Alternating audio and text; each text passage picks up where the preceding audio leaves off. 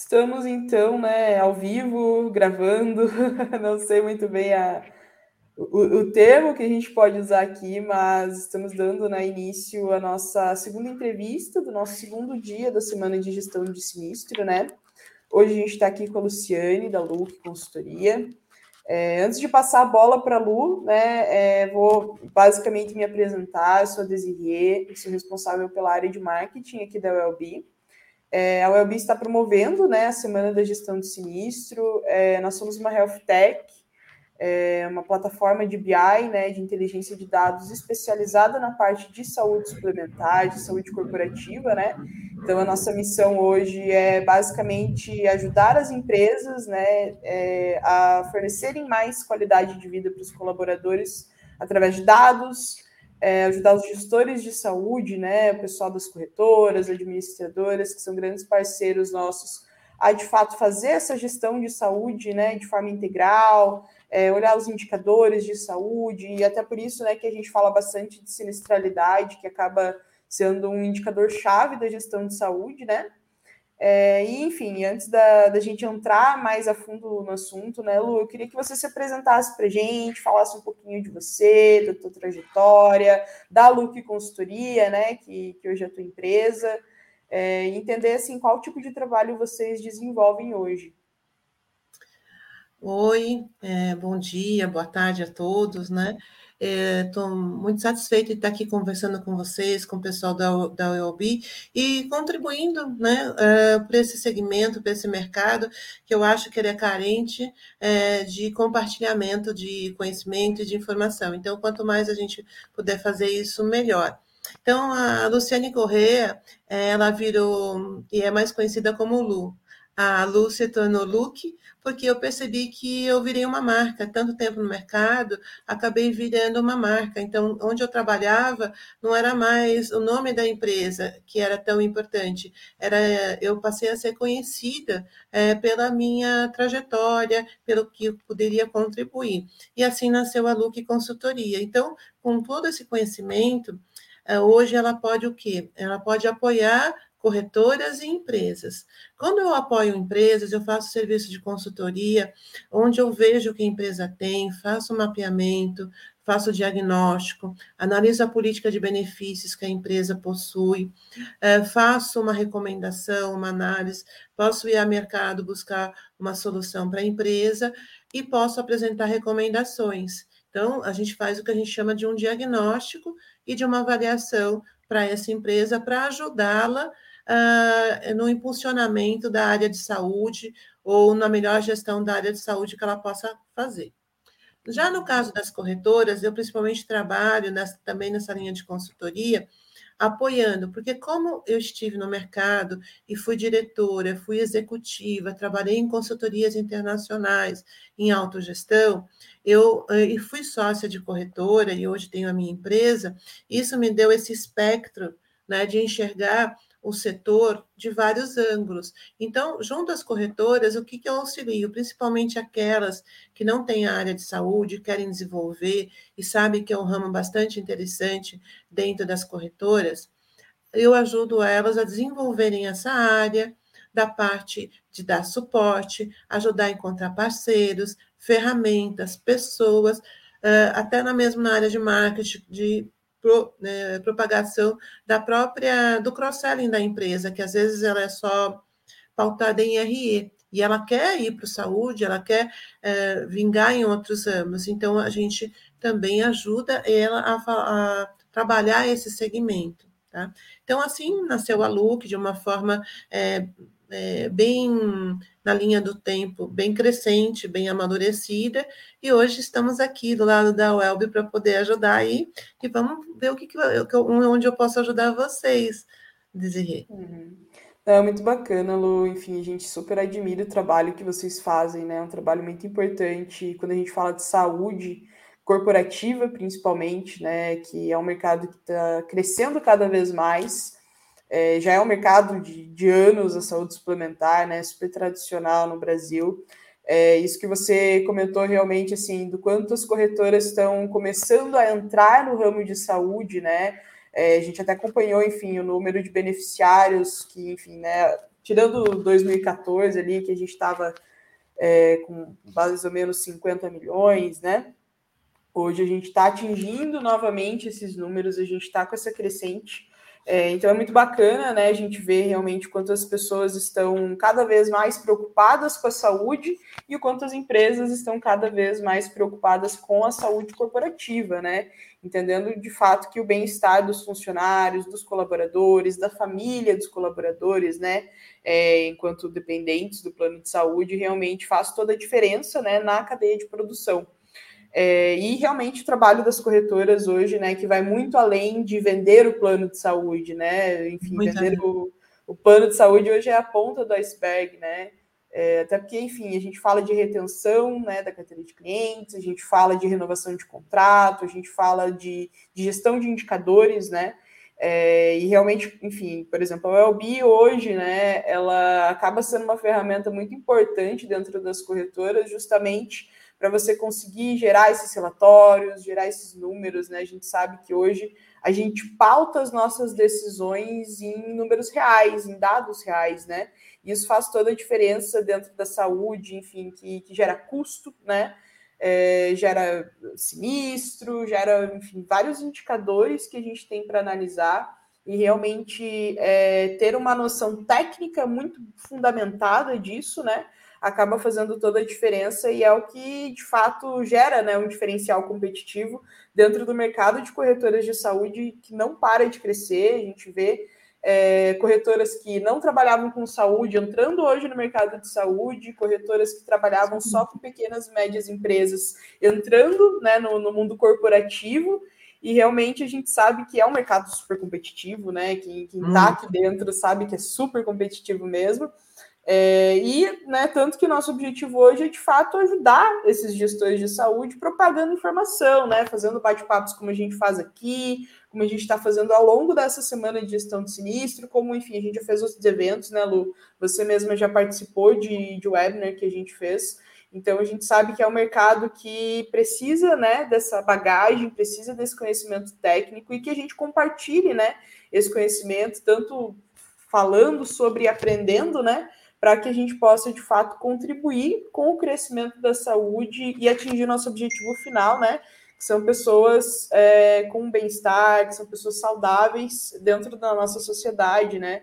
É, e principalmente falando aqui do, dos planos de saúde corporativos dentro das empresas também, né? Que tem esse papel social também de promover a saúde e ajudar né, no bem-estar das pessoas. É, e entrando né, no conceito da, da saúde, assim, quando a gente fala de sinistralidade, ela vai muito além do indicador de fato, do número de fato, né? É, então a gente quer entrar um pouquinho hoje nas ações de saúde, né, Lu? Enfim, você é super especialista nessa parte. É, e eu queria entender com você assim, o que, que, são as ações preventivas na prática, né, dentro do ambiente de trabalho, e por que, que as empresas é, precisam se preocupar né, com a saúde dos colaboradores, por que, que as corretoras é, e administradoras de benefício precisam ajudar as empresas né, a fazer essa gestão de saúde corporativa. Luzi, eu quero pegar esse gancho que você falou um pouco na sua fala inicial, que é a questão do colaborador. É, hoje, é, por que, que é tão importante a gente é, se importar e tratar da saúde desses colaboradores? Uma, porque ele é o maior ativo das empresas, ele é um dos maiores bens que a empresa possui.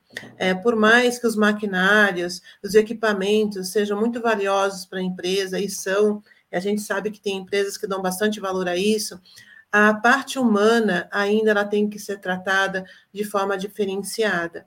E aí, quando a gente fala de saúde, existem vários níveis de saúde, saúde é, financeira, outros níveis, mas como a gente está falando aqui especificamente é, da saúde é, clínica mesmo, emocional das pessoas, as empresas precisam se importar com isso. Acho que a gente está vivendo um momento novo, é, onde o o colaborador e o paciente é o centro das atenções. Ele tem o centro dos serviços, o centro das atenções.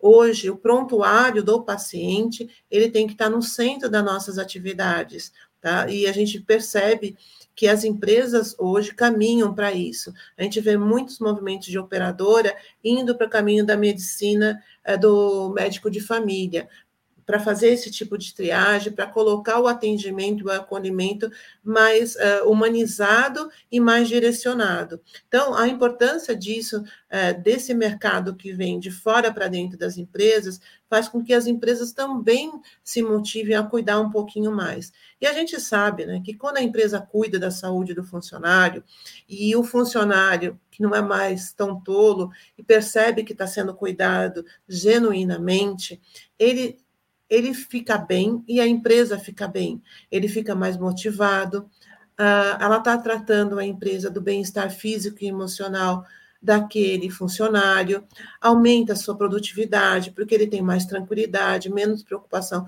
com a sua saúde, como você já falou, da saúde dos seus familiares, ele não está preocupado. Uh, ou está menos preocupado com o filho dele que está na fila do SUS, né? Ou com a esposa dele que precisa ou vai ter nenê. Então, quando ele tem, e a empresa pode dar o plano de saúde não só para ele, como para os seus familiares, isso traz realmente para ele mais tranquilidade. O que acaba diminuindo o absenteísmo, que é um reflexo natural, uh, diminui o presenteísmo, né? Porque hoje em dia tem muitas pessoas trabalhando mas estão trabalhando doentes, trabalhando com a cabeça em outro lugar. Estão ali, mas a mente e o corpo estão praticamente ausentes e a produtividade deles baixa. Então a gente precisa cuidar disso também, oferecendo mais qualidade de vida e mais segurança. E com certeza uma empresa que cuida da saúde, não só do plano de saúde, mas tem ações preventivas, ela é uma empresa que retém mais talentos, que retém mais profissionais e que também é mais atrativa no momento da contratação. Então, nesse contexto, tudo que a empresa fizer que seja é, preventivo, né, que faz com que as empresas é, previnam as lesões, as doenças, antecipem isso, que as, as atividades de prevenção mesmo, que prevenir significa isso, antever todas essas consequências de uma, de uma doença. E como elas podem fazer isso, e como elas fazem isso? Isso do conceito mais simples, não do conceito de programas. É quando a gente estimula os indivíduos ao conhecimento. Nada melhor do que a gente conhecer de fato a nossa saúde, ter consciência de saúde né, do que faz bem para a gente, do que não faz pra, tão bem para a gente. Isso antecipa e nos protege com relação a enfermidades. Isso é um ato de prevenir é o ato de estímulo à conscientização. Então, eu digo que isso é um processo é, de prevenção, ações preventivas, ele começa por aí. É um processo de educação continuada. Você simplesmente não faz uma, uma atividade, conscientiza e vai embora. Você não faz uma campanha Novembro Azul e some. Não, são campanhas contínuas, persistentes, onde você vai cada dia é, falar de, um, de uma de uma ação que toque de alguma forma ele. Pode hoje não tocar, pode amanhã não tocar, mas ele fica sabendo, por exemplo, estamos no Novembro Azul, ele fica sabendo que o vizinho ou o colega não fez a, a, os seus diagnósticos preventivos e acabou sabendo que está com câncer de próstata. Tá? Isso começa, puxa, mas minha empresa está me avisando disso deixa eu fazer. Então, cada um tem o seu momento de conscientização, cada um tem o seu momento de ser tocado por isso. Mas se você não fizer nada, você nunca vai tocar essas pessoas. Então, cada hora você tem que fazer uma ação e ela tem que ser contínua. Essa ação pode ser um screening também. Se você aplica um screening dentro da tua empresa, vai lá, fere a pressão, vê a parte do colesterol, da diabetes, a qualidade do sono dos seus funcionários, que também interfere bastante, né? Que é um indicador parece intangível, né? Quanto ele está dormindo, isso interfere na, na, na qualidade de produção, na qualidade de vida. Isso é uma ação preventiva para ele. E tudo que a gente fizer de prevenção, Desirê, a gente evita que a coisa fique ruim. Num estágio, é, que indo já para a questão do plano de saúde, uh, atinge os custos. E onde são os custos são maiores? São nas cirurgias. Então, quando você tem atitudes preventivas, você evita o que a gente chama do grande risco, que são as internações clínicas, cirúrgicas e obstétricas. Mas como as obstétricas? A gravidez de risco. Se você faz um bom acompanhamento é, um puerpério, uma, ações de controle durante a sua gravidez, você evita. Se você tem hipertenso, se você tem algum problema, você evita esse tipo de coisa. Então, essas ações evitam sim que você atinja custos elevados quando você não se conscientiza, não trata antecipadamente. Isso acontece que o que a gente vê é assim, os homens, né, diferentemente das mulheres, que por conta da menstruação, por conta de alguns efeitos hormonais, acabam se cuidando muito cedo e têm o costume de ir ao ginecologista e ao médico. O homem já não tem esse costume, isso já é um, uma tradição no mercado, essa fala minha não é nova, e eles vão muito tardiamente, ou por tabu, ou por alguma, alguma coisa de eu estou bem, para que, que eu preciso ir ao médico, acabam indo tardiamente, quando vão, podem estar com um processo de lesão ou de doença mais avançado, e aí com certeza fica o tratamento fica caro, o diagnóstico demora, a cura também demora, e, e pode, às vezes, ir para um caminho que a gente não deseja, que é uma cirurgia. Tá? É, um ponto só para fechar esse tema, que uma ferramenta também que o pessoal usa bastante é, e pode usar bastante em termos de ação preventiva, embora ela tenha um cunho mais financeiro, é a coparticipação.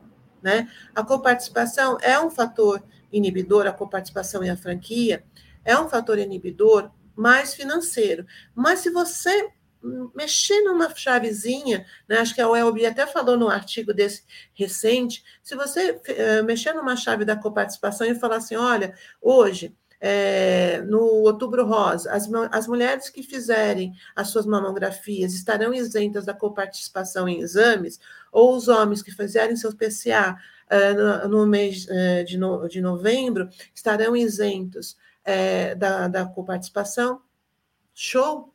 Isso ajuda. Então, você tem um efeito financeiro bacana e um efeito estimula, que estimula as pessoas à prevenção, é, você isentando elas da coparticipação. Então, você pode usar também a coparticipação, se você tem na sua empresa, para estimular as pessoas a fazerem ações preventivas, e não só ter na coparticipação uma visão financeira, de cunho financeiro, de você compartilhar custo, não é? Sim, com certeza. É que quando a gente olha para as ações de saúde, é, a gente está passando, né? É, é, fato que a gente passa hoje por uma transformação muito grande, tanto do mercado de saúde quanto do mercado de trabalho, né? Então, antes a gente tinha empresa que fornecia o plano de saúde porque o, né, enfim, era necessário, porque o sindicato cobrava, por exemplo, né? É, e oferecia só o plano de saúde, né? Só como medida de se você estiver doente, você pode ir a uma consulta. É, e, obviamente, né, é, a gente sabe que tem muita empresa que cobra é, coparticipação, que não é uma, uma coisa ruim, depende muito do teu modelo de negócio, né? É, mas que às vezes, enfim, acaba cobrando uma coparticipação altíssima justamente para evitar que a pessoa vá ao médico, né? É, e o quanto que isso gera de custo depois, lá na frente, né? Se você não, não se preocupar com a prevenção. E de um outro lado, né, a gente está passando por essa mudança de mindset mesmo das empresas entendendo. Foi até bacana que você comentou, porque foi né, uma coisa que eu até comentei ontem com o pessoal lá da Arquitetos da Saúde, né, na, na nossa entrevista anterior, que foi assim, quantas pessoas hoje elas estão realmente as empresas estão se preocupando genuinamente com a saúde dos colaboradores, justamente porque eles são o maior capital social de uma empresa, né? É, nós não fazemos nada sem pessoas, sem talento, sem, enfim, pessoas que realmente trabalhem né, em conjunto com a gente para transformar o mercado, para transformar qualquer área que a gente trabalhe hoje.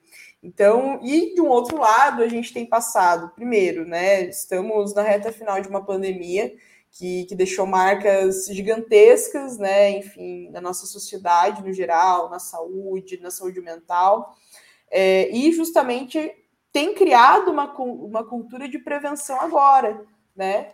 É, então, por exemplo, tanto que a gente viu que pessoas é, que tinham comorbidades e não sabiam que tinham comorbidades foram atingidas na pandemia, e aí a gente já vê a importância né, da prevenção é, pessoas que hoje praticam atividade física, que hoje conseguem se alimentar melhor, justamente por essa mudança que foi muito brusca, né? Enfim, da gente estar tá trabalhando no escritório, de repente a gente migrar para trabalhar em casa. é, que causou efeitos tanto positivos quanto negativos, né? A gente sabe que no geral não, não é só um saldo positivo ou negativo, mas que fez com que as pessoas tivessem um pouco mais de tempo, né? É, para curtir com a família, para se preocupar com saúde, e agora a gente está vendo também a retomada né, dessas ações preventivas, dos exames preventivos e tudo mais. E quando a gente fala das ações preventivas, é bem como você comentou, é muito mais do que entregar um folder, né? Do que pendurar uma placa na empresa. É, como que você mede a efetividade dessas ações que você faz? É, e quando a gente fala, a gente acaba falando muito sobre quanto a prevenção diminui custos em saúde, porque realmente diminui, né? Como você comentou, se a gente faz um acompanhamento prévio, não há tanta necessidade de uma cirurgia, né, é, posteriormente.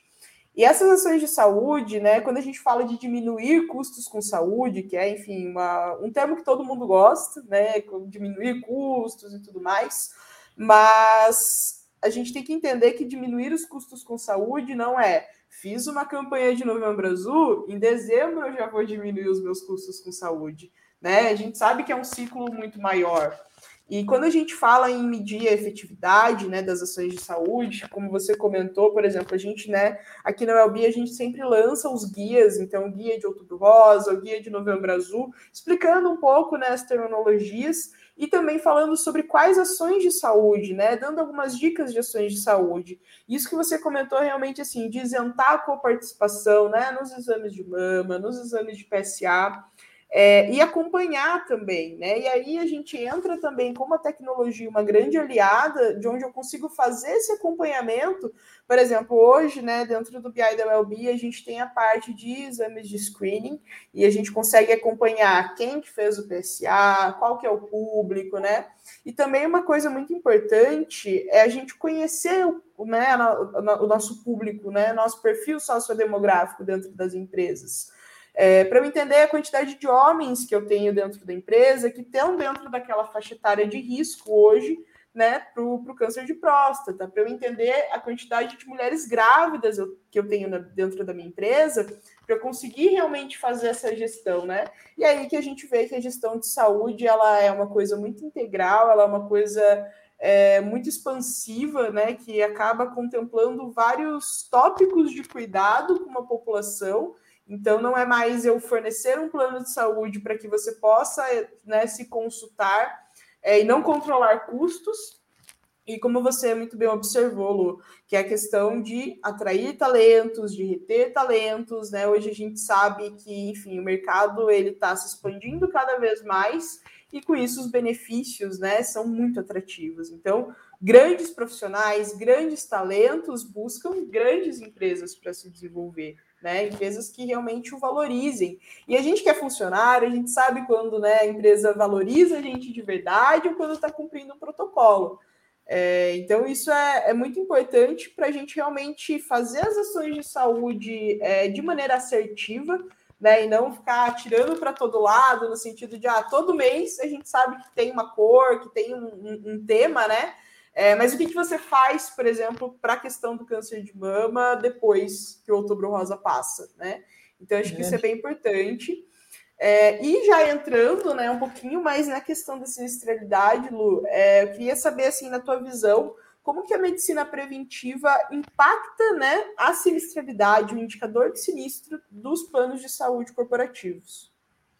É, você também já comentou bastante aí sobre isso. É, tudo que você fizer, é, e se você tiver informação, se você tiver dados, é, você consegue ter ações.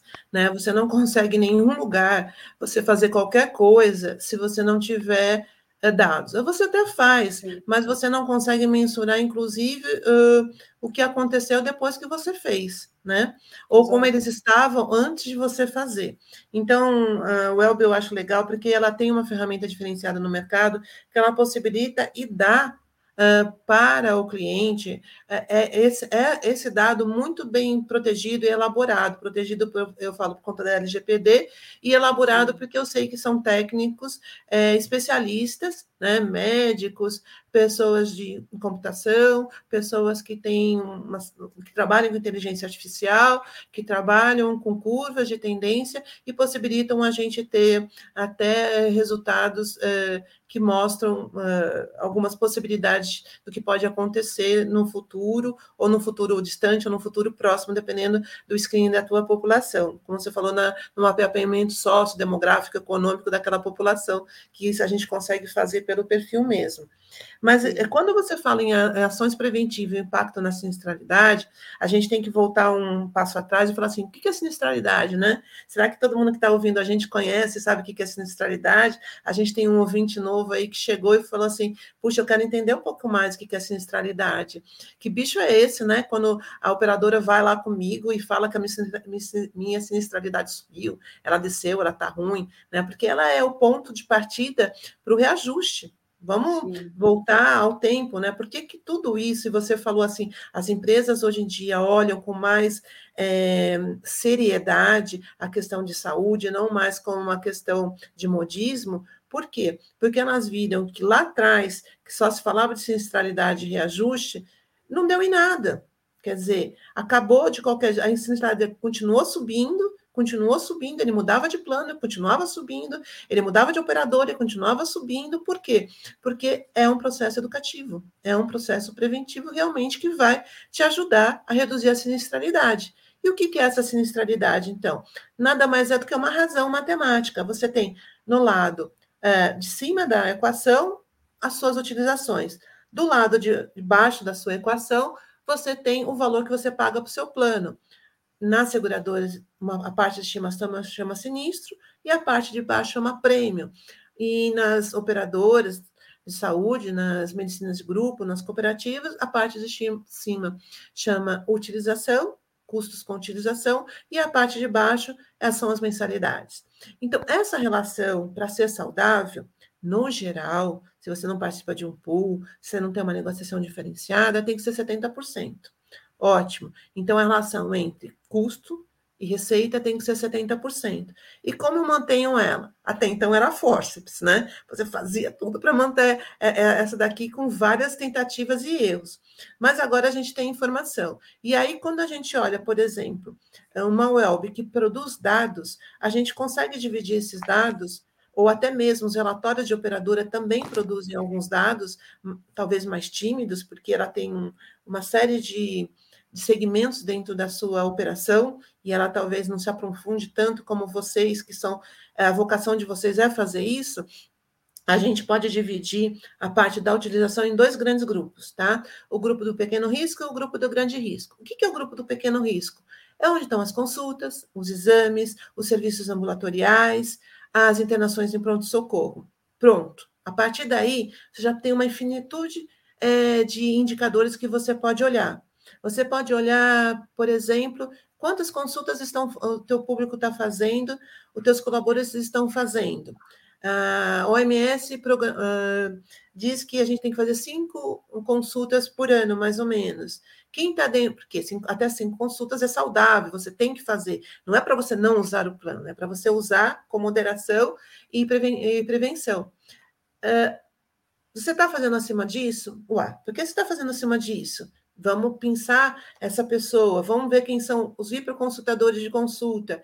Uh, tem gente fazendo 14. O que está acontecendo com, esse, com essa pessoa, meu Deus? Vamos acolher essa pessoa, vamos ver o que está acontecendo. Ela está perdida, ela está procurando um especialista, ela está procurando entender ou ter um diagnóstico melhor.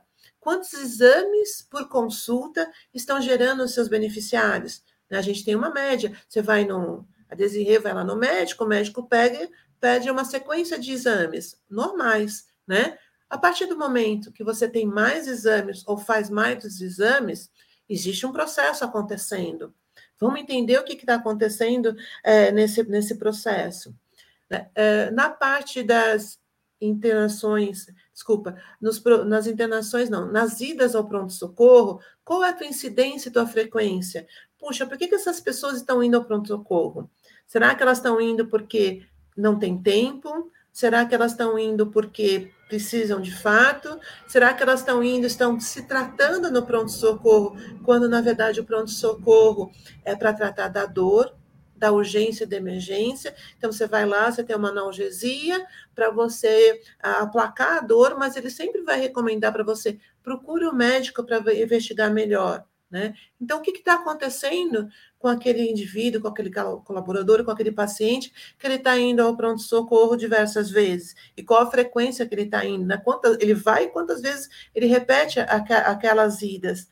E do lado das internações, a gente também, nessa máxima de olhar as utilizações, a gente tem o grupo, é, que é o grupo do grande risco, ou dos internados, onde acontece o seguinte: são as internações clínicas, aquelas que não geram cirurgia, as internações cirúrgicas e as obstétricas. O que está acontecendo é, nesse nível de utilização Tá? O que está acontecendo com a participação dessas internações, as clínicas, as cirúrgicas, as obstétricas, no teu custo? E tudo que você fizer, tá? Lá no pequeno risco, que é o que a gente já falou um pouco, que é investigar melhor, conscientizar melhor, usar melhor, mas sempre usar de forma preventiva, você vai evitar algo, algo que possa elevar o grande risco. É isso que as ações preventivas levam na razão sinistralidade, porque é uma razão. Então, ela começa o quê? Uh, e você falou, não vai, não adianta eu ver o post do Novembro Azul hoje, que amanhã eu vou ter todo mundo uh, fazendo seus exames. Não, não, não, não. A gente sabe que isso é um processo de educar, educar uma criança, né? Você vai todo dia, você vai falar para ela e talvez ela não faça. E aí você vai começar a colher esses frutos. Puxa, Luciane, mas eu vou fazer tudo isso. E hoje eu estou na operadora X e amanhã eu vou para Y. E aí eu vou te dar uma dica. Que tal você ter essas informações com você e não com a operadora? Imagine que você, cliente, faz o rastreio da tua população e fica com esses dados. Tá? Imagine que você tem uma ferramenta que a OB proporciona, onde ela pode compor o resultado que ela tinha na operadora A, no plano de saúde A, na seguradora A, e depois ela muda para B. Ela consegue fazer um depara né, do que ele já gastava na operadora A, somando com a operadora B e ter na linha do tempo um histórico maior daquela pessoa. Então, quanto mais a empresa for detentora da sua informação, independente de onde ela está, mais ferramenta ela tem voltando à sinistralidade, as atitudes preventivas, elas também levam a uma coisa que dói no bolso, que é a negociação. A partir do momento que você conhece né, tudo que você faz e tem um histórico um pouco mais longo do que só aquilo. Imagina você entra no plano de saúde agora, o plano de saúde agora, você não tem histórico para aquele plano de saúde, mas você chega para o teu plano de saúde, eu conheço a minha população e está aqui como ela se comporta, então isso pode dar certo ou não pode dar certo, vamos rever esse reajuste. Nossa, essa parceria, cara, ela não tem preço, ela não tem preço. Esse monitoramento não tem preço, cara. É muito legal que você consiga fazer. Isso impacta direto, isso dá resultado, não só resultado é, comportamental, como resultado financeiro. Tá? Eu, eu, uhum. eu gosto muito de, disso, mas é o que você falou e eu acho que vale a pena a gente é, refletir sempre. Não pense que os resultados vão ser colhidos no primeiro reajuste ou no primeiro relatório. Eles demandam tempo. E é assim que você tem que ter. É muita resiliência. Gestão não é só uma palavra, é uma atitude, né? Sim. Não é um modismo, não, não é um roadmap de longuíssimo prazo. Então, você vai ter uma ação aqui que você quer um resultado lá, uma outra ação que o resultado está mais à frente. É um processo continuado. Sim. Isso que difere muito as corretoras, né? É quando a gente vê as empresas que de fato porque assim, hoje a gente tem empresas grandes que contam já com médico do trabalho, que contam com uma equipe de saúde, e de um outro lado, a gente tem muitas empresas, né, que acaba sendo a, a grande maioria das empresas brasileiras, que são empresas que precisam fornecer um plano de saúde, que querem cuidar da saúde dos colaboradores, mas que não necessariamente tem alguém próprio para fazer isso, né? Acaba ficando muito na mão do RH, então, por exemplo, hoje, né? É, Contrata-se uma corretora para que compartilhe dados também com RH, né, os dados que são é, compartilháveis com RH, porque a gente entra bastante também na questão da LGPD, da proteção de dados, né? É, e realmente, assim, a gente vê que a gestão, ela, como qualquer gestão, né? Ela precisa ser baseada em dados, ela precisa ser feita com recorrência, então não são ações pontuais, né? Elas são ações recorrentes que geram um resultado posteriormente, né? Tanto para a corretora, como você muito bem pontuou, Lua, se eu chego com um dado, né, para a operadora de eu conheço a minha população, né? Esses são os dados reais da minha população, é, esses são os dados que, enfim, a gente já teve com outras operadoras. É muito diferente de você chegar de uma forma mais leiga para a operadora e olha, não, eu só preciso trocar de plano, né? Porque hoje a gente não tem mais esse caminho de vou ficar pulando de operadora em operadora para tentar diminuir minha sinistralidade. Né? Como você muito bem pontuou, se a minha sinistralidade era alta na operadora X, quando eu for para a operadora Y, se eu não mudar as atitudes de gestão, ela vai continuar a mesma, né? Porque, enfim, são negociações diferentes, operadoras diferentes, mas né, dentro de uma mesma saúde suplementar. Então, realmente, a gente chegar com dados concretos, né, dados reais, e mostrar que a gente conhece muito bem a nossa população, a gente sabe quais são os gargalos, a gente sabe onde que a gente já conseguiu evoluir também, né, dentro, tanto nas ações de saúde, quanto na, na questão de controle de custos, que está muito bem atrelado, a gente consegue, de fato, negociações melhores, né, a gente consegue é, relatórios melhores, enfim, a gente consegue fazer um acompanhamento muito mais 360 do que só olhar né, demandas pontuais. E aí, como é, você comentou também, eu consigo analisar os meus hiperusuários, que é super importante, né? Porque a gente não pode levar em consideração também, ah, a gente teve um caso isolado de uma pessoa que precisou passar por um tratamento intensivo isso não vai refletir necessariamente toda a minha sinistralidade. Eu tenho toda uma outra população aqui, né? E também ter esse conhecimento técnico de entender o que, que são casos pontuais, o que, que são casos, é, por exemplo, ah, minha, minha população ela está predisposta a desenvolver diabetes, por exemplo, né? É, mas qual parcela da minha população? Qual é o motivo?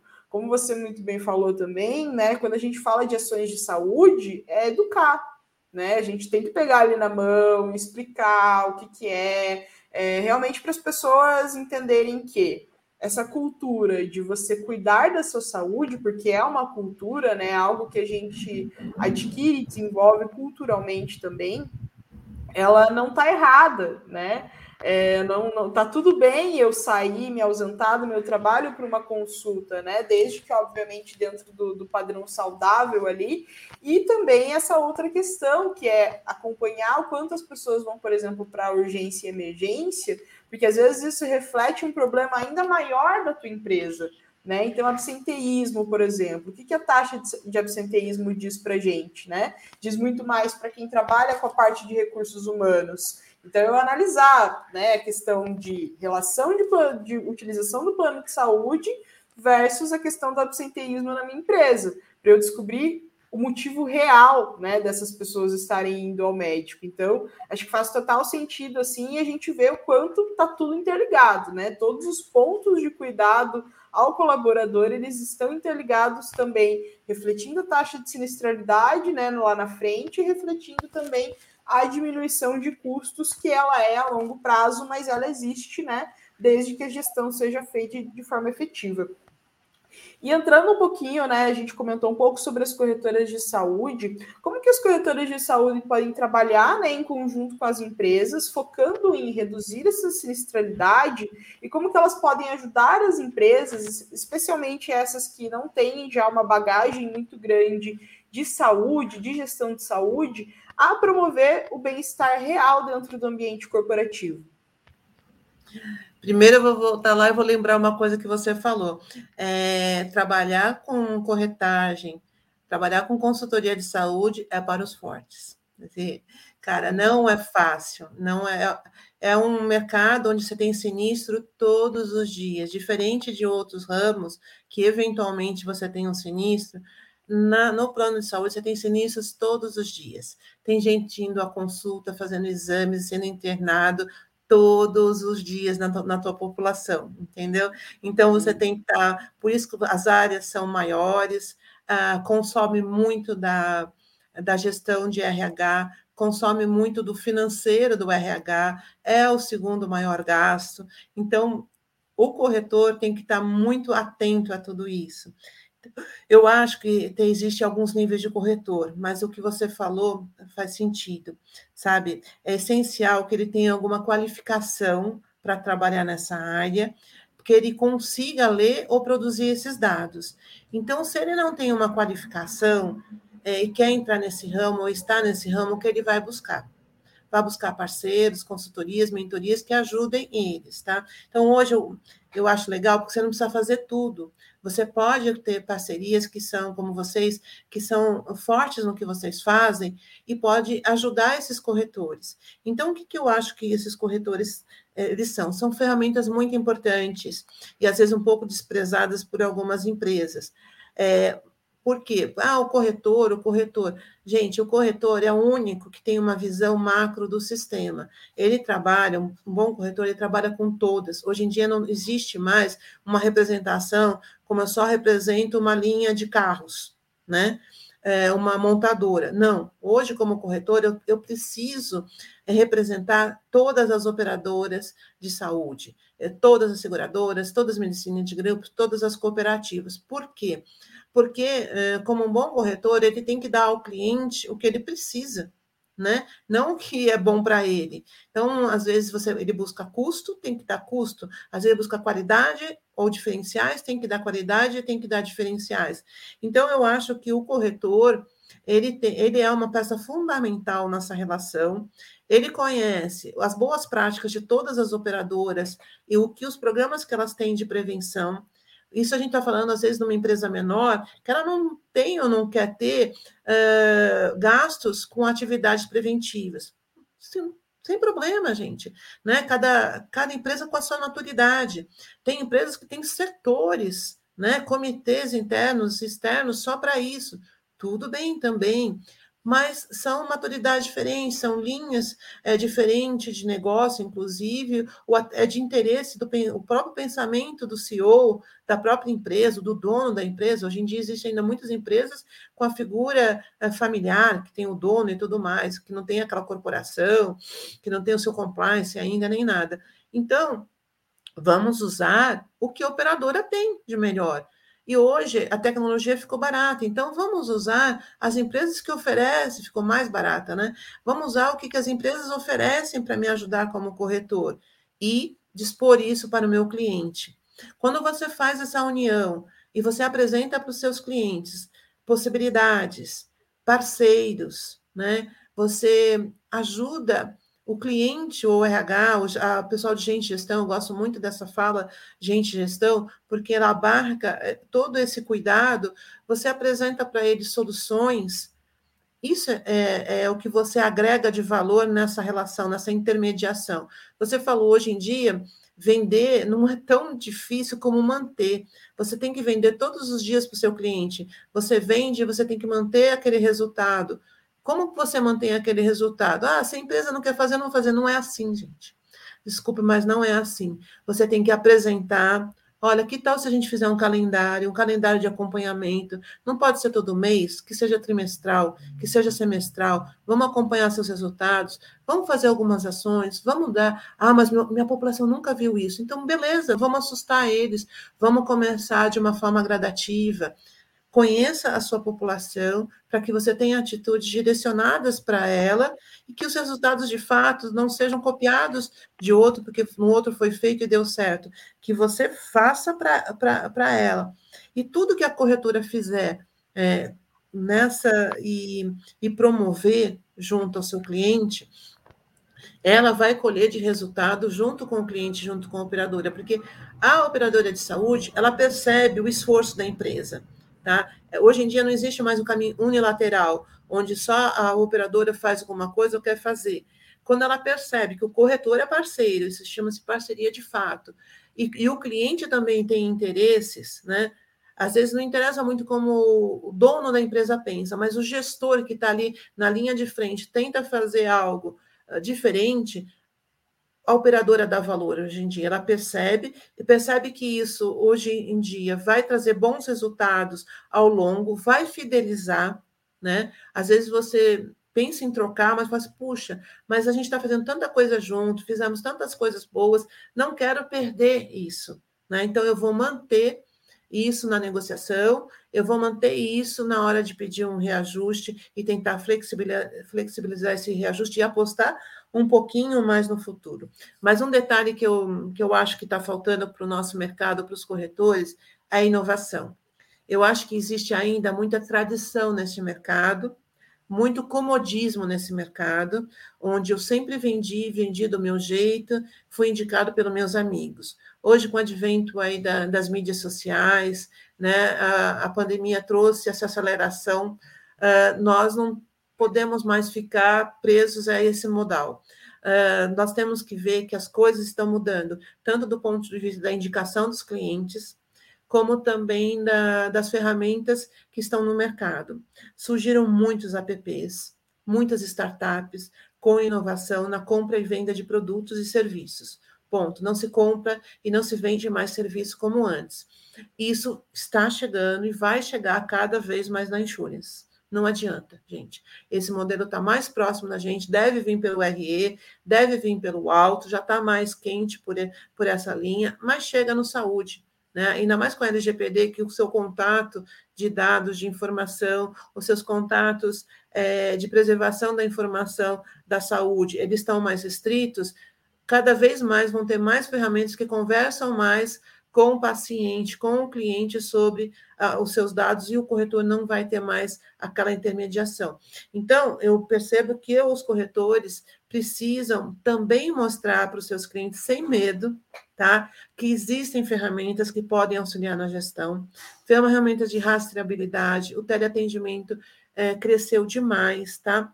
Uh, um case que é interessante, a, a Distrito, ela acompanha mais 973 health techs, quase mil health techs. E o que eles perceberam é que as ferramentas que é, desenvolvidas para o engajamento de pacientes foram as ferramentas que mais cresceram dentro do grupo de health tech que eles acompanham. Tá? Esse monitoramento de pacientes que faz o acompanhamento ativo né, e promove o tratamento dele para que ele não esqueça de tomar sua medicação, aplicar sua insulina, foram uh, foi o segmento que mais cresceu dentro dessas health techs.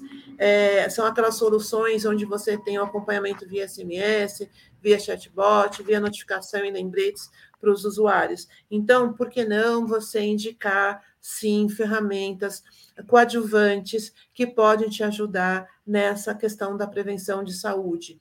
O corretor ele não precisa mais. Hoje existem mentorias que auxiliam corretores a criação de algumas ideias que ele tenham para ajudar eh, na gestão junto aos seus clientes. Então, por que não usar essas mentorias para a gente ajudar? A gente teve agora recentemente o caso da Johnson Johnson, que no começo da pandemia ela criou é, para os seus, uh, seus médicos, né, bem lá no começo, onde a gente não sabia para onde as coisas iriam, o impacto que ia dar, o tempo que eles estavam, a exaustão que aquele público que estava na linha de frente tinha, o quanto isso ia impactar. Então, imediatamente, eles se uniram também pelo pessoal da Distrito, junto com, a, com uh, duas health techs, que foi a montar e a, a Vital, a Vital, que se eu não me engano, e fizeram um aplicativo de consultas online, mas eu estou falando hoje, parece, nossa, você não falou nenhuma novidade, mas há dois anos atrás não tinha isso, né? Esse teleatendimento é, de apoio à saúde mental e a esses profissionais de saúde. Esse projeto chamou, é, chama-se, né, aliás, Cuidar de quem cuida de nós e ele já atendeu quase 800 pacientes até agosto de 2020. Uh, eh, pacientes médicos, né, que, que é o enfermeiros que estavam todos na linha de frente. Então, é, isso foi criado, impulsionado e está dando certo, que foi o acolhimento através de um aplicativo. Esse aplicativo que foi é, junto com, essa, com a Distrito, ele foi ao ar em três semanas. Puxa, então não é nada mais como era antes, né? Esses corretores têm o medo de que vai custar caro, é, de que vai demorar muito. Não, as coisas estão mudando, então os corretores precisam se aproximar e se motivar nesse movimento novo para não ficar para trás e fazer uso, sim, de ferramentas coadjuvantes e auxiliares para essa gestão. Eu destaco a Elbi, tenho admiração por ela, ela é nova no mercado, por quê? Porque ela veio com esse propósito, tá?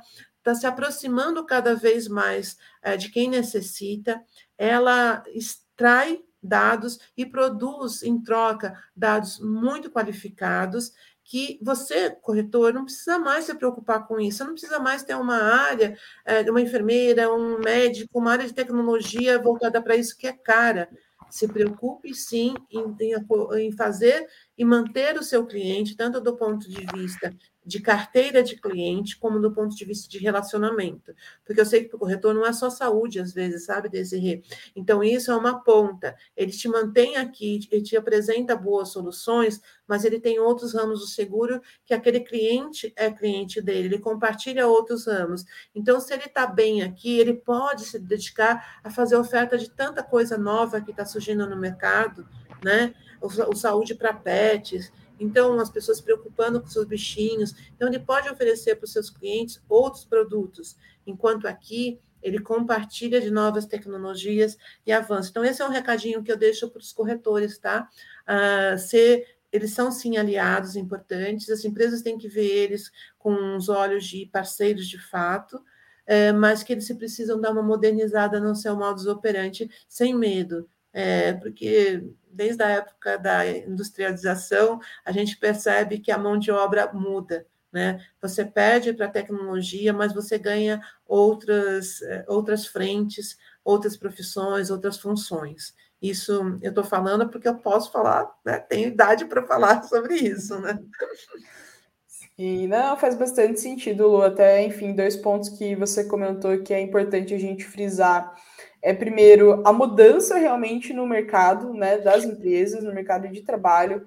É, a gente tem hoje empresas que são mais tradicionais, que são mais familiares, e de um outro lado a gente tem empresas de tecnologia, né? Que surgem todos os dias. É, você comentou da Distrito, por exemplo, a Distrito é super parceira da Wellbe, né? A gente já fez muitos projetos dentro da Distrito e eles realmente são muito bons nessa parte de health tech também, né?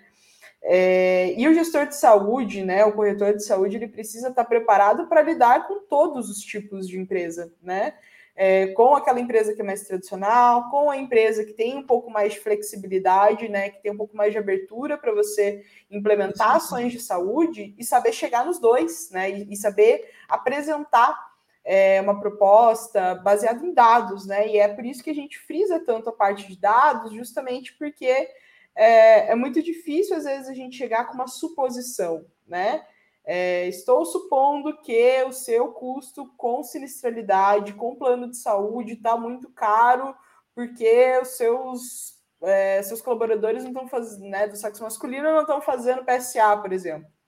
É muito diferente de quando eu chego com um relatório completo e falo: olha, eu tenho aqui né, o nome de todo mundo que não fez PSA, para a gente fazer um acompanhamento, para a gente conseguir, de fato, é, entender como essa população se comporta e como isso vai refletir lá na frente, né? É, você chegar realmente muito preparado com esses dados e o outro ponto é a gente falar sobre tecnologia, sobre né, modernizar, porque acaba sendo até muito batido. O corretor ele sabe que ele precisa modernizar. Mas como que eu faço isso? Como que eu trago a modernidade? A modernidade não necessariamente ela está atrelada a aumentar os meus custos, né? Quando a gente coloca na ponta do papel, por exemplo, é uma coisa que a gente até fala na, aqui na ULB, que é reduzir o trabalho operacional, né? É, porque quando eu tenho todas as operadoras que eu atendo, que eu trabalho dentro de uma mesma ferramenta, quando eu gero relatório muito rápido, né? Quando eu consigo já gerar relatório numa plataforma e já enviar para o meu cliente, eu não preciso de uma equipe inteira dedicada para isso, né? Porque hoje a gente ainda fala com muito corretor que ah, eu faço isso por planilha, sabe? Eu baixo os dados manualmente lá de cada operadora que não são todos os dados, como você muito bem pontuou também. É, é, obviamente, né, a operadora fornece esses relatórios, mas eles não são tão completos porque ele, você não consegue cruzar os dados né, de todas as operadoras. É, eles são estáticos, né? Exato, e são aqueles mesmos dados que eu tenho lá todo mês, né? Obviamente, eu, eu posso fazer o download, né? Posso mandar, mas como que eu melhoro isso, né? Como que eu otimizo a gestão desses dados? Então, justamente é, é fazer essa gestão de dados e utilizar a tecnologia a favor. Então, por exemplo, ah, eu tenho uma equipe hoje de 5, 10 pessoas só dedicada a fazer planilha, a fazer essa gestão. É, se eu contrato uma ferramenta que diminui 50% do trabalho operacional da, né, dessa, dessa equipe, por exemplo, eu vou ter mais tempo para olhar para a parte estratégica, né? Então eu vou conseguir, porque no fim são negócios, né? Eu preciso reter cliente, eu preciso conquistar novos clientes, eu preciso pensar em novas soluções. Então, por exemplo, hoje a gente trabalha tanto com corretoras especialistas que trabalham única e exclusivamente com saúde, quanto com as generalistas, né? Que trabalham com ou seguro de vida, seguro empresarial, enfim, seguro alto também, né? Então, como que eu consigo, de fato, é, expandir né, a minha carteira de clientes com os clientes que já estão aqui dentro, né? Como que eu ofereço mais benefícios? Porque tudo se interliga. Então, por exemplo, eu preciso oferecer mais benefícios enquanto empresa para eu ter um diferencial para atrair e reter talentos, né? E na outra ponta eu tenho o meu corretor de saúde, né? Que é um parceiro da empresa, como você bem pontuou, também precisa ter é, essa parceria para que saiba indicar qual que é o melhor produto para mim, né? E conhecendo a minha população, conhecendo a minha empresa e meu modelo de negócio, é, vai conseguir indicar esse produto de fato é, né, do jeito que eu realmente preciso desse produto, né? E não mesmo o produto para todas as empresas. Então, quando você tem esse atendimento personalizado, quando você tem esse pós-venda muito atento né, na tua operação da tua empresa, é, realmente as coisas conseguem fluir muito melhor, tanto na saúde quanto né, na gestão de benefícios em geral.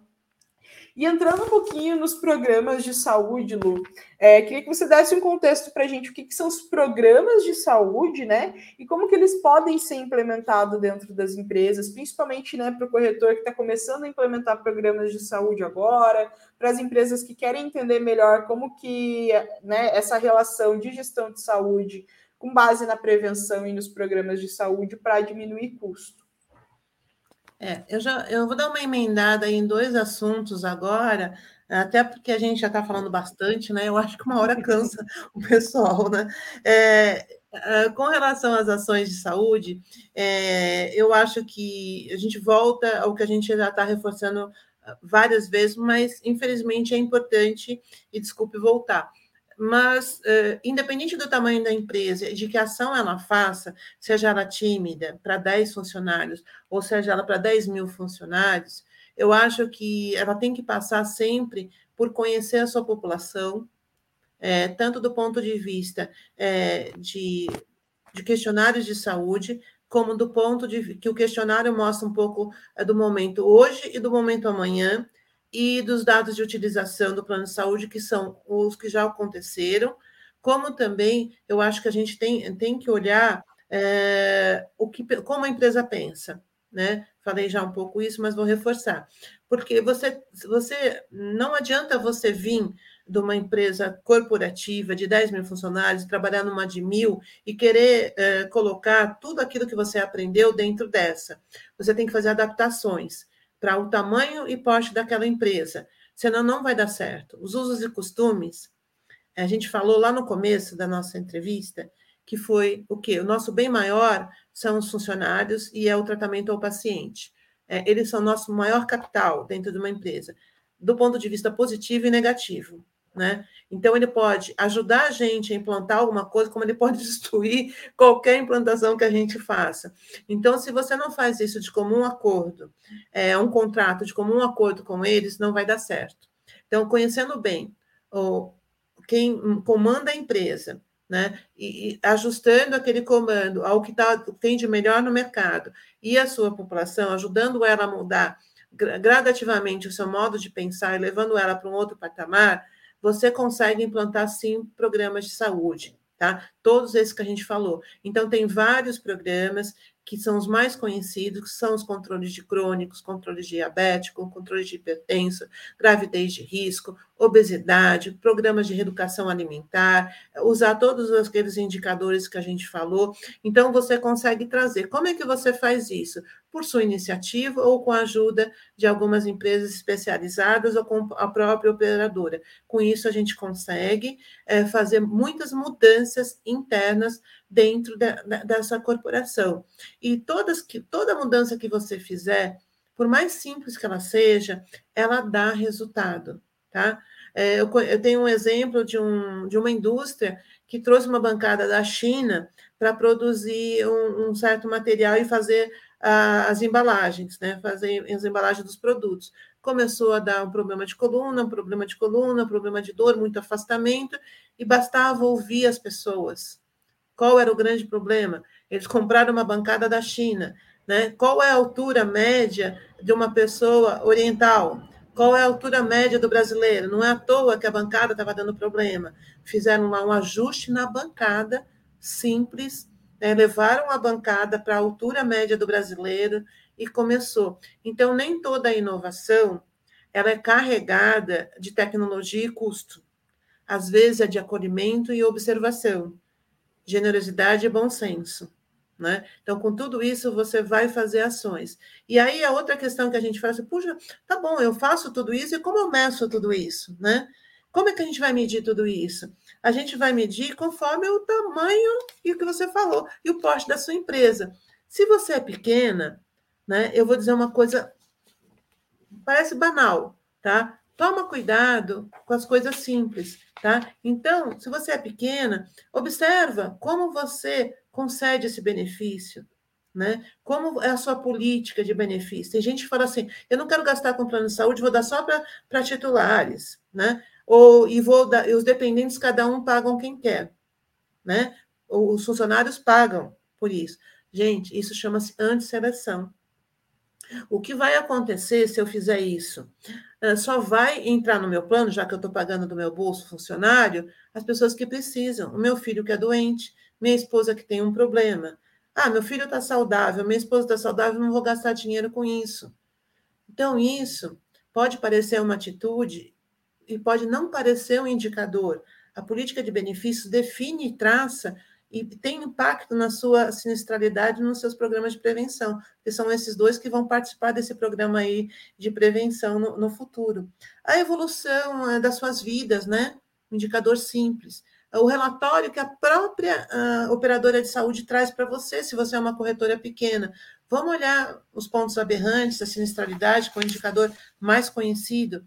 Aí, se você é uma, você é uma empresa é, um pouquinho maior, né, conhece um pouco mais e tem aqueles relatórios físicos, estáticos, né, aquelas fotografias, tem relatórios aí que, gente, precisa ter paciência, que são de dois meses atrás. Dois meses atrás tem gente que já morreu Desculpe falar, mas é uma verdade, entendeu? São muito estáticos, né? A gente precisa um pouco mais de velocidade nesse, nesse setor, mais APIs, mais dinamismo. Então, se você olha ainda esses relatórios, existem outros indicadores mais tradicionais que são os recursos mais utilizados, a relação entre rede credenciada e livre escolha, o custo médio dos eventos, a variação das especialidades. Então, tudo está lá estático ou não, está lá e te aponta alguma coisa. Então, tudo que você fez, você pode olhar lá um pouco atrasado, mas você vai, vai de uma forma enxergar o que está acontecendo.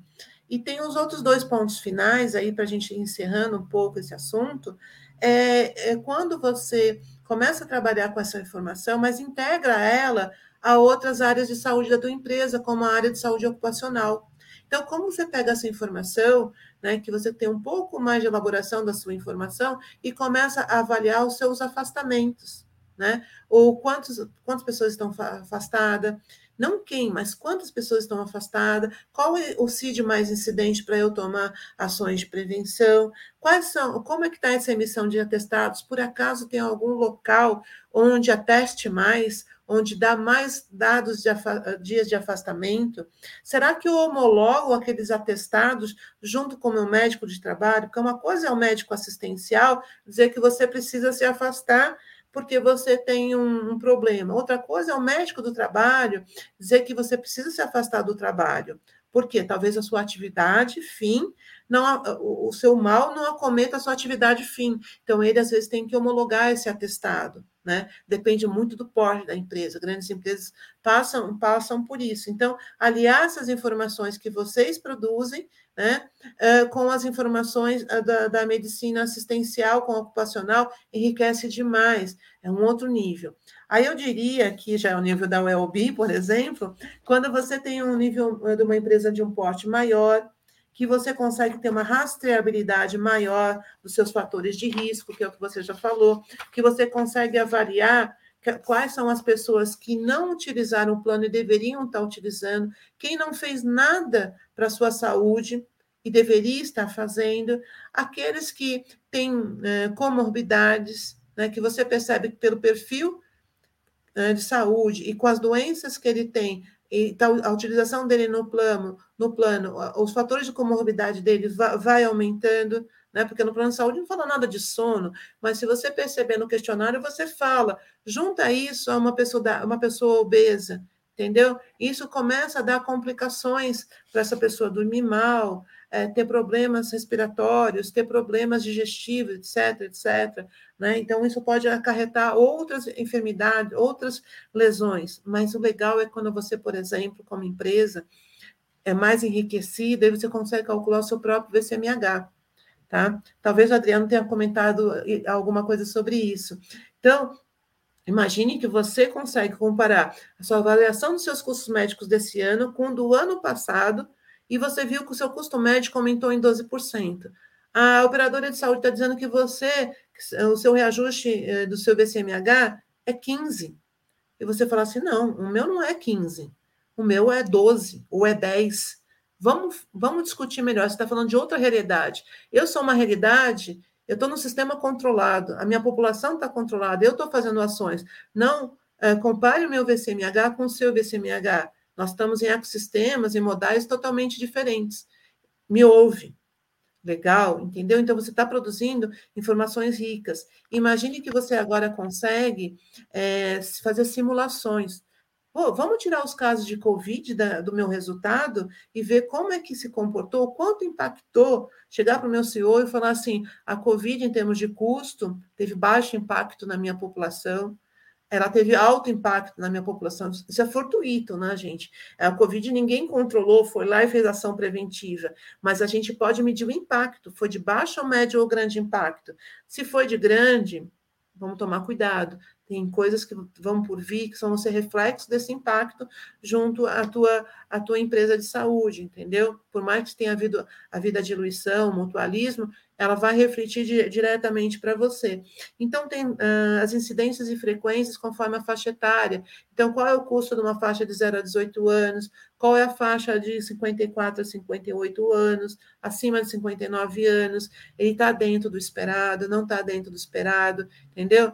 É, então, todas essas coisas são mais sofisticadas, os protocolos né, é, de prevenção, se estão sendo feitos ou não o quanto dentro da. Uma coisa é você abrir a sua internação em clínica cirúrgica obstétrica, a outra coisa é você pegar a tua internação e torcer ela e ver o quanto você gastou com materiais medicamentos, diárias e taxas, honorários, exames. Se você vê que o seu MATMED, MATMED foi maior, você já sabe que talvez tenha um evento ortopédico ali dentro, né? Então, isso é um grau de sofisticação maior, mas eu acho que existe, tanto na UELB como no mercado, tudo para todos.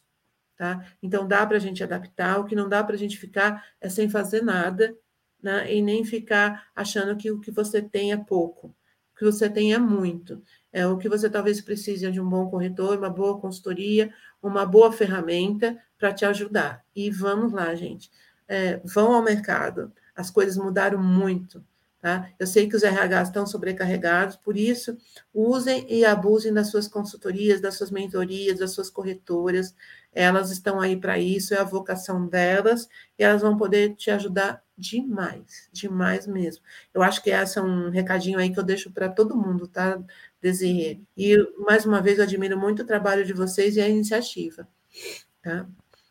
Hum, fechado, então, Lu. É, acho que é bem dentro disso que você falou mesmo, né? A gente tem que utilizar o que existe ao nosso favor, né? É, criar conhecimento sobre ferramentas, sobre técnicas, sobre é, toda a questão de plano de saúde mesmo, que a gente sabe que se atualiza todos os dias, né?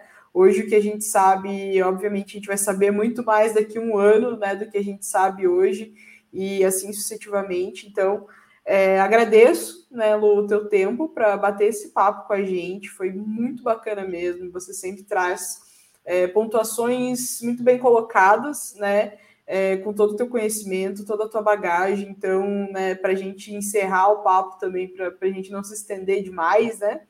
É, eu agradeço muito a tua presença, tá? É, a tua colaboração com a gente. Acho que, como você muito bem comentou, a gente ainda atua num mercado que é um pouco carente, sim, de informação, né? De conteúdo, é, da gente compartilhar conteúdo, né? Porque, enfim, por mais que exista competitividade sadia dentro do mercado, a gente sabe que quando a gente une esforços, né? Une conhecimentos as coisas conseguem fluir muito melhor e só assim a gente vai de fato conseguir revolucionar né, o mercado de saúde suplementar. Então, sair daquele patamar de apenas é, tratar doenças, mas principalmente prevenir doenças e utilizar a tecnologia, a inovação. Como você muito bem pontuou também, inovação não é única e exclusivamente sobre tecnologia, às vezes coisas muito simples são inovadoras, né? E a gente às vezes tem esse mindset de pensar que só tecnologia, só ferramenta, só software, traz inovação para o negócio, às vezes pequenas atitudes né, fazem toda a diferença ali dentro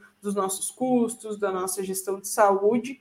Então, enfim, vou, vou deixar o espaço aí para você se despedir, fazer sua última fala, tá? Mas, de qualquer forma, assim, a gente super agradece tua parceria com a gente aqui no Wellbe, né? Enfim, a gente trabalha por um mesmo propósito, né? Enfim, que é de realmente melhorar a saúde suplementar e a saúde corporativa. Então, agradeço muito a tua participação com a gente hoje nessa entrevista, Lu. Desi, eu que agradeço, uh, agradeço compartilhar. Eu não usei as palavras nem empoderamento, nem engajamento, né? Mas vou finalizar com elas para dizer que eu, tô, que eu não tô, que eu não tô, que eu tô totalmente fora. Uh, mas uh, compartilhar traz isso, a gente se empodera mais, né?